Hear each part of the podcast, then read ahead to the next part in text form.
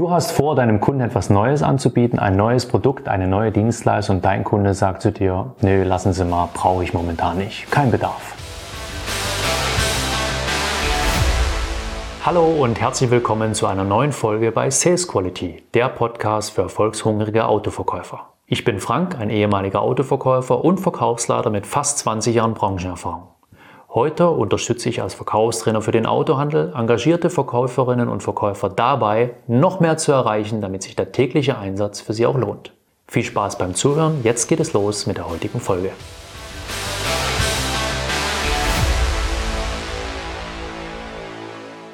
Ja, und wir haben gerade halt echt tolle Angebote, lieber Kunde. Und da habe ich sofort an Sie gedacht. Momentan nicht? Okay. Und wann? Dann würde ich es einmal so machen, dass ich mir eine Wiedervorlage mache, so in einem halben Jahr und mich dann bei Ihnen nochmal melde. Ja? Okay, alles klar. Machen wir so. Vielen Dank und einen schönen Tag noch für Sie. Gell? Tschüss. Kommt dir so eine Situation bekannt vor? Ist das ein schönes Gefühl? Nein, oder? Schau, tagtäglich greifen Verkäuferinnen und Verkäufer zum Hörer, um ihre Kunden davon zu überzeugen, sich mal wieder mit dem Neukauf eines neuen Produkts, einer neuen Dienstleistung zu beschäftigen weil es ihre Aufgabe ist, für Umsatz zu sorgen. Und tagtäglich geht es Verkäufern so, dass sie sich innerhalb der ersten 20 Sekunden abwimmeln lassen. Das kann aber nicht dein Ziel sein. Ich behaupte aber, die Verkäufer, die sich darauf einlassen, haben insgeheim dieses Ziel. Das Ziel, keine große Ablehnung zu erfahren. Und deswegen sind sie eigentlich schon mit einer Wiedervorlage zufrieden, weil eine Wiedervorlage ist ja nicht wirklich ein Nein. Mach dir einfach mal bewusst, dass dein Kunde dich nicht um deinen Anruf gebeten hat. Der ist vielleicht sogar überrascht und in einer Situation, wo er gar nicht ans Telefon gehen kann, eigentlich trotzdem, dann trotzdem rangeht und nicht wirklich Nerv und Zeit für dich hat. Und mach dir auch bewusst, dass ein Kunde so programmiert ist, dass er zu allem Ja sagen wird, aber nicht sofort zu einem Termin, weil du ja, wie gesagt, aus heiterem Himmel anrufst und du etwas verkaufen willst. Und dafür interessiert sich dein Kunde nicht. Dein Kunde interessiert sich für sich und seine Situation, nicht für deine Situation. Ja?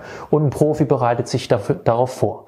Und wir schauen uns an, wie schaffst du es, deinen Kunden im Gespräch zu halten und wie schaffst du die Chancen deutlich zu erhöhen, dass er dann zu einem Folgetermin am Telefon oder live bei dir vor Ort im Geschäft, dass er sich darauf einlässt. Du brauchst im Grunde drei Schritte und wir werden am Ende noch am vierten wichtigen eingehen, der wichtig ist, damit die ersten drei Schritte, wenn du sie befolgt hast, damit die auch wirklich Wirkung zeigen. Punkt Nummer eins, du solltest Vertrauen aufbauen. Punkt Nummer zwei, Grund des Anrufs nennen und Sinn und Nutzen stiften. Und Punkt Nummer drei, die Motive deines Kunden ermitteln. Ich gehe jetzt mal ins Detail drauf ein. Punkt Nummer eins, Vertrauen aufbauen. Vertrauen bauen wir über Gemeinsamkeiten auf. Wenn dein Kunde dich nicht kennt, würde dir nicht vertrauen. Wir machen nur Geschäfte gern mit Menschen, die wir kennen, die wir mögen, denen wir vertrauen. Und wenn dein Kunde dich nicht kennt, musst du erstmal eine Gemeinsamkeit aufbauen. Deswegen such dir Punkte, wo du eine Gemeinsamkeit mit deinem Kunden hast, die du ihm darlegen kannst, damit er versteht, ah, wir sind uns gar nicht so weit auseinander. Dazu habe ich auch schon mal ein Video gemacht. Und wenn du zum Beispiel Autoverkäufer bist und der Kunde dich persönlich nicht kennt, aber das Autohaus schon kennt, also ein Bestandskunde ist, dann ist das die Gemeinsamkeit, das Autohaus. Zusätzlich empfehle ich dir, dass du die Zeitfrage stellst. Hier gibt es unterschiedliche Meinungen dazu. Manche Telefon Trainer meinen oder Verkaufstrainer meinen, stell doch nicht eine Frage, wo du am Anfang ziemlich hohe Risiko eingehst, Nein zu kassieren. Hier würde ich ein bisschen differenzieren. Wenn du einen CEO anrufst und mit dem einen Telefontermin hast und vorher übers dritte Vorzimmer gekommen bist und der sich jetzt Zeit nimmt, dann stellst du bitte nicht die Zeitfrage, das wäre unprofessionell. Weil wenn der sich die Zeit nicht für dich nehmen wollte, dann hättest du keinen Termin mit ihm am Telefon. Aber bei einem Kleingewerbetreibenden, der selber ans Telefon geht oder bei einem Privatkunden, dann finde ich, gehört das, zu, gehört das zum Anstand, danach zu fragen, ob es im Moment passt. Das kannst du natürlich und solltest du clever tun, aber das hat etwas mit Anstand zu tun und alles andere, diese Ja-Ketten, das ist Verkaufen aus den 80ern, das ist heute nicht mehr, funktioniert nicht mehr. Punkt Nummer zwei, Grund des Anrufs nennen und einen grundsätzlichen, ja, einen grundsätzlichen Sinn und Nutzen stiften, dass es sinnvoll ist, am Telefon zu bleiben und den Nutzen mit dir einen Termin zu machen. Weil das habe ich gerade schon gesagt. Der Kunde, den interessiert nicht, was du willst. Den Kunden interessiert, was er davon hat. Den Kunden interessiert auch, warum du anrufst, weil er dann entscheidet, ob er am Hörer bleibt. Also geh nicht dreimal um den Teich drum rum, sondern spring gleich rein und sag, hey, der Grund meines Anrufs ist der und der und deshalb macht es Sinn, mit mir im Telefonat zu bleiben und mir einen Termin zu vereinbaren. Das machst du dann natürlich im Würdigen ein bisschen anders, das schauen wir uns gleich an. Und Punkt Nummer drei, die Motive deines Kunden. Hab's gerade schon gesagt, es ist irrelevant, was du siehst, was du für Vorteile siehst. Es geht darum, dass dein Kunde erkennt, dass es für ihn sinnvoll ist, mit dir einen Termin zu vereinbaren. Deswegen finde mit offenen, öffnenden Fragen heraus, was bewegt deinen Kunden und was könnte deinen Kunden dazu bewegen, sich mit dir auf einen Termin einzulassen. Und wie sich das in der Praxis anhört, das schauen wir uns jetzt mal an.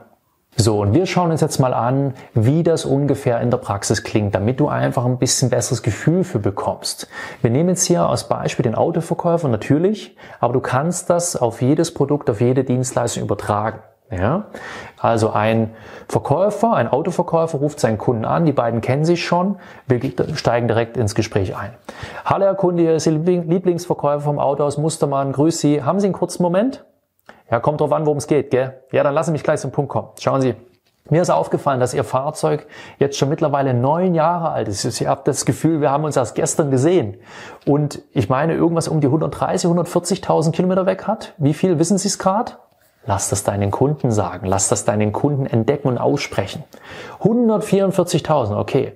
Schauen Sie, das ist genau der Grund meines Anrufs, weil die meisten unserer Kunden schauen bei einem Fahrzeugalter von acht Jahren, über 100.000 Kilometer, langsam mal nach was Neuem. Einfach weil die festgestellt haben, da kommen die ganzen Verschleißteile, habe ich jetzt schon gewechselt, die Garantie läuft irgendwann aus, die Wartungsinspektionskosten steigen mit den Jahren und jetzt bekommen sie wenigstens noch was für ihr Auto. Und ja, die Frage ist, wie sieht das bei Ihnen aus?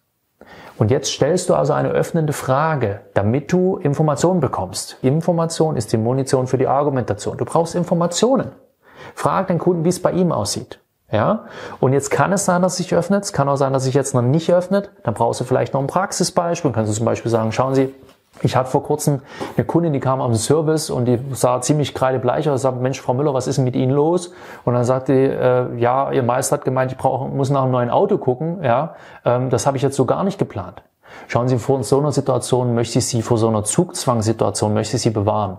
Lassen Sie uns da einmal mal in den nächsten ein, zwei Wochen schauen, dass wir einen Termin finden und um einmal mal die Möglichkeiten anzuschauen, welche wir momentan haben. Ja? Wann passt es Ihnen am besten? Dann oder dann? Und das ist der vierte Punkt, den ich vorhin angesprochen habe. Und das ist ganz, ganz wichtig. Wenn du die ersten drei Schritte, Vertrauen aufbauen, Grund des Anrufs nennen, irgendwo einen Sinn stiften und dann, ja, die Kaufmotive deines Kunden ermitteln, dann brauchst du den vierten Punkt, dass du einen Termin machst. Mach den Sack zu. Das ist etwas, was viele Verkäufer verpassen, wenn sie vorne gut waren, dass sie dem Kunden dann nicht sagen, was er jetzt machen sollte. Ja? Und das kannst du entweder mit einem konkreten Termin vorschlagen oder mit einem Alternativtermin. Mach das bitte, wie dir es beliebt. Ich bin immer noch ein Freund von Alternativtermin. Das erhöht die Chance, einen Termin zu bekommen. Und dann machst du einen fixen Termin mit ihm aus, wiederholst das Ganze nochmal, schickst ihm vielleicht sogar nochmal eine E-Mail und wenn der Termin zwischen Telefonat und Termin eine längere Strecke ist, schick ihm eine Erinnerungs-WhatsApp oder eine Erinnerungsmail, dass er den Termin auch wirklich nicht verpasst. Und schon sind wir wieder am Ende unserer Folge. Ich hoffe, dass ich dir Motivation und Tipps mitgeben konnte, die dir in deinem Alltag und deiner Praxis weiterhelfen. Wenn dir diese Folge gefallen hat, dann gib mir gerne eine 5-Sterne-Bewertung auf Spotify oder im Apple Podcast. Und wenn du magst, teile diese Folge mit anderen erfolgshungrigen und engagierten Kollegen. Und wenn du auf der Autobahn statt im Stadttempo zum Erfolg fahren willst und unnötige Staus vermeiden, dann lass uns darüber sprechen, wie ich dich auf die Überholspur bringen kann. In den Shownotes findest du den Link zu www.autoverkäufer-coaching.de und alle Infos dazu.